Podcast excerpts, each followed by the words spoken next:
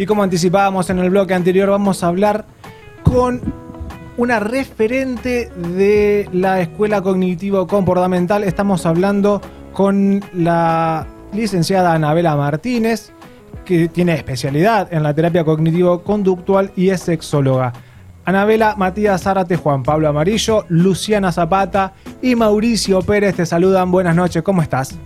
Hola, ¿qué tal chicos? ¿Cómo están? Buenas noches. Buenas noches. Buenas Buenas noches. Bueno, Anabela, este, este programa sobre las psicologías empezó la semana pasada, donde estuvimos hablando sobre la sistémica. Todo viene a colación de una pregunta del operador que dicen muy lindo todo lo que ustedes están hablando, pero la psicología, ¿qué es? Y ante nuestra imposibilidad de dar una respuesta, estamos intentando de dar varias. Así que eh, estábamos hablando recién hace, hace un ratito que la posición que cada uno adopte a la hora de, eh, de posicionarse en un marco teórico y poder trabajar, va a definir aquello que, cómo escuchemos, cómo recibamos, a quién interpelemos. Así que queríamos preguntarte acerca de si nos podés contar un poco de qué se trata la, la escuela cognitivo-comportamental y más o menos cómo plantean eh, o cómo se plantea un abordaje clínico desde esta, desde esta escuela. Bien, les cuento un poquito. Es bastante, eh, también tiene como una relación con la, con la terapia sistémica porque las dos son psicoterapias, ¿no? Pero bueno, está regida por otra estructura. La terapia cognitivo-conductual es un tratamiento, bueno, psicológico, ni hablar, que se diferencia en los tiempos, en el abordaje y en la incorporación de técnicas y estrategias. ¿sí? Tiene, bueno, ya como ya les dije, es una psicoterapia porque se basa en la terapia de la conversación, se va comunicando, se va elaborando, se va haciendo no solamente la alianza terapéutica, sino que también el tratamiento se va digitando y plasmando a raíz de la conversación, de la comunicación con el paciente. Es una combinación entre la terapia cognitiva, que tiene que ver más con los procesos de pensamiento, y la terapia conductual, que se concentra más en la conducta que responden a esos pensamientos. ¿Sí? Tiene como una base, te diría como para, para, que, para resumir, que el pensamiento es el que origina o detona una emoción, es como nos sentimos, es más allá de una emoción eh, feliz, contento, triste, alegre, sino que tiene que ver más con, con la frustración, la angustia, con la incertidumbre, con, con cuestiones también un poco complejas, y esta emoción es la que detona la conducta, es cómo nos comportamos, cómo nos relacionamos, cómo nos manifestamos. La terapia cognitivo-conductual tiene como que esa base como para comenzar a intervenir, ¿no? Ajá. Eh, ¿Qué es lo que, eh, que vos escuchás cuando llega, cuando empiezan a, charlar, cuando viene, ustedes le dicen paciente o clientes? Paciente. Pacientes. Eh, cuando llega el paciente y te dice, bueno, mirá, a mí me pasa esto, esto, ¿qué es lo que vos escuchás? El, el modo en cómo lo piensa, el modo de la reacción, todo junto, el cómo lo razona. Bien, eh, primero lo que yo pregunto es si, por ejemplo, porque me, me viene pasando mucho también, si por ejemplo han hecho otra consulta con otro tipo de terapia, Ajá. eh, si han hecho otra consulta, si saben cómo es, como para introducir también un poco eh, eh, en el tema de, de- de lo específico de este tipo de terapia. Pregunto esta cuestión clínica, si en el momento que consultaron, si es el caso que ya consultaron con, un- con algún terapeuta, si es por lo mismo que vienen a relatar en este momento, como para yo también saber con qué profundidad o qué tiempo lleva este tema, ¿no? Ajá. Después de esto, sí, eh, como que yo, por ejemplo, estoy como mucho más alerta en la forma que lo comenta, si es alguna cuestión que, es muy profunda, si es algo que tiene que ver con una perspectiva de la persona que la está relatando y en realidad tengo que profundizar y hay otras cuestiones que son las que lo sostienen a este síntoma. Eh, la cuestión de los antecedentes, ¿no? Si, si también alguien de su familia, por ejemplo, si estamos hablando de, de alguna cuestión que tiene que ver con alguna fobia, que tiene que ver con algún trastorno, que tiene que ver con cuestiones ansiosas, si lo identifican de alguna persona eh, de, su familia, personas con las que se relaciona, como que hago pie eh, también en, eso de, de sus antecedentes, cómo lo siente, la forma que lo relata las personas también que, que por ahí acompañan esta situación, para también analizar si no sostienen la sintomatología. Ajá. Bien. Y cuando vos hablabas de, estrategias y de tiempos definidos, ¿eso se establece después de unas primeras charlas y donde se acuerda con el paciente? ¿Es algo que estableces vos? Sí, por ejemplo, también eh, generalmente se dice si hay alguna cuestión así como más, como más específica de ansiedad, de alguna cuestión que, que, vienen a consultar por ataques de pánico, que se ve mucho con, con este tipo de terapia depresión, fobias, cuestiones así bastante específicas. Eh, también se, se, trata de en las primeras sesiones, no te digo en la primera, tiene que ser demasiado específico el tema como para hacerlo en la primera. Primera no, pero trato de hacerlo en la segunda, por ahí, tercera sesión, encuadrar un poco los tiempos. ¿sí? Generalmente ya de la primera sesión se va con alguna actividad, con alguna tarea de registro. Ajá. ¿sí? Esto esto lo, lo, manejamos así como para también incorporar un material que nos posibilite generar estrategias para el próximo encuentro y también responsabilizar un poco al paciente de que este tipo de terapia eh, es conjunta, se van elaborando muchas cuestiones en conjunto, pero también, bueno, se requiere de información específica, se requiere de, conectar un poco con, con lo que uno como terapeuta le puede ofrecer. Bien, o sea que tiene actividades para hacer entre sesión y sesión. Sí, generalmente sí. Bien. Eh, en la primera es como una, una, cuestión más de registro, ¿no? Más de registro para tener información para que en el próximo encuentro se pueda eh, ofrecer una técnica o alguna estrategia. Como te contaba, bueno, la base de todo es el, el pensamiento para, para la terapia cognitivo-conductual y hay técnicas que se utilizan como para esta modificación de pensamientos y obtener otras emociones y otras conductas. La idea es entonces que haya una modificación de los pensamientos que produce ese malestar. Exacto, porque eh, lo que lo que sostenemos desde la terapia cognitivo-conductual que es el pensamiento el que origina todo, ¿sí? origina cómo nos sentimos y cómo accionamos. Bien. La idea es trabajar sobre esas distorsiones cognitivas que por ahí mantienen los síntomas o mantienen los pensamientos negativos que ellas generan emociones y conductas negativas. Bien, te hago la última antes que, te pregunte Lu. Eh, y esta, e, esta etiología, por decirlo de alguna manera, o esta causante del malestar que vos nombrabas recién como, como algo de los pensamientos, eh, a razón de qué viene? ¿Cómo lo entienden ustedes?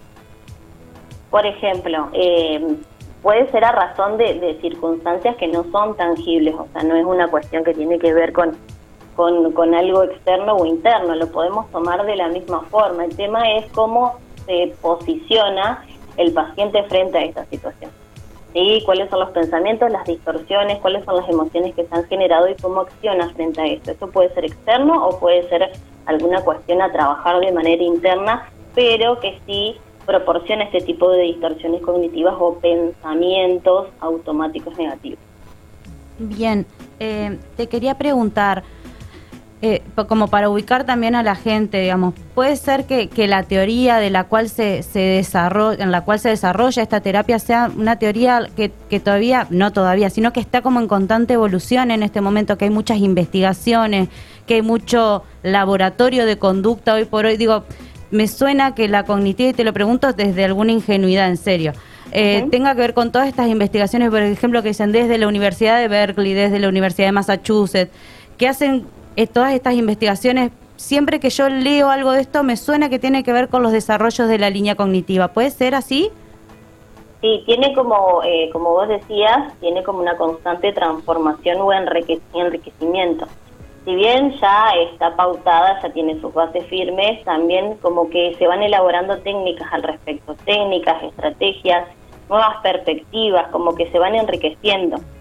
Eh, hay un montón de, cuestiones que ya se vienen trabajando hace muchísimo tiempo, como lo que te comentaba de, la reestructuración cognitiva, como para ponerle un nombre, que es una técnica, eh, y como que se van incorporando nuevos conocimientos y, y también nuevas perspectivas acerca de técnicas específicas, ¿no? Como que se amplía un poco más, porque como cada situación, cada persona, cada ámbito es tan diverso, está re bueno que, se puedan ir incorporando eh, nuevas herramientas, nuevas estrategias y nueva información para ir puliendo un poco estas técnicas y estrategias, ¿no? Estamos hablando con Anabela Martínez, licenciada en psicología con especialidad en terapia cognitivo-conductual.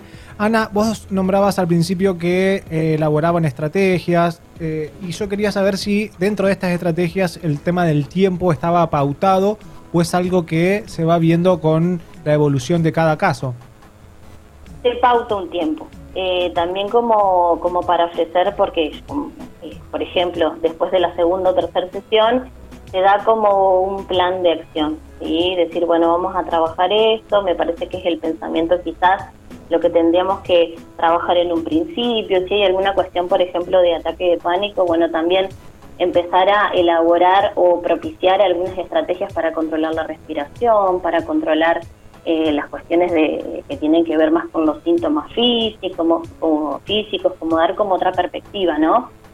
Eh, y se estima en tiempo. La idea es que se pueda llegar a decir más o menos cuánto tiempo es y también dejar la puerta abierta que, bueno, si se detonan otro tipo de cosas o hay algunas situaciones o intervenciones que se puedan hacer que también se van a hacer eh, después de ese tiempo eh, pautado con el paciente, pero generalmente se da como este plan de acción para que para que también se vaya con otra información, ¿no? Y para que también vaya viendo el compromiso esa cuestión de las técnicas o las tareas del hogar, y que exige, si nosotros queremos llegar a ciertos objetivos, exige cierto, cierto compromiso y aplicar un poco lo que, lo que se va pautando dentro de la sesión. Anabela, eh, bueno, yo soy dentro de la mesa, yo soy Juan Pablo, dentro de, este, de este staff, no vengo del lado de, la psicología, ¿no? Yo soy, vengo más desde el palo del teatro y demás. Y me preguntaba desde, desde bueno, de la gente común, ¿no? Que, que, acude a, hacer una terapia de este tipo, cognitiva, conductual.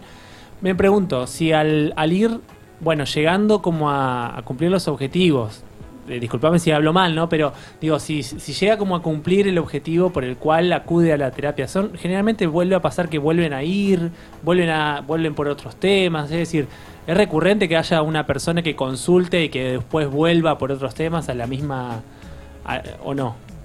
Sí, sí, la verdad que sí.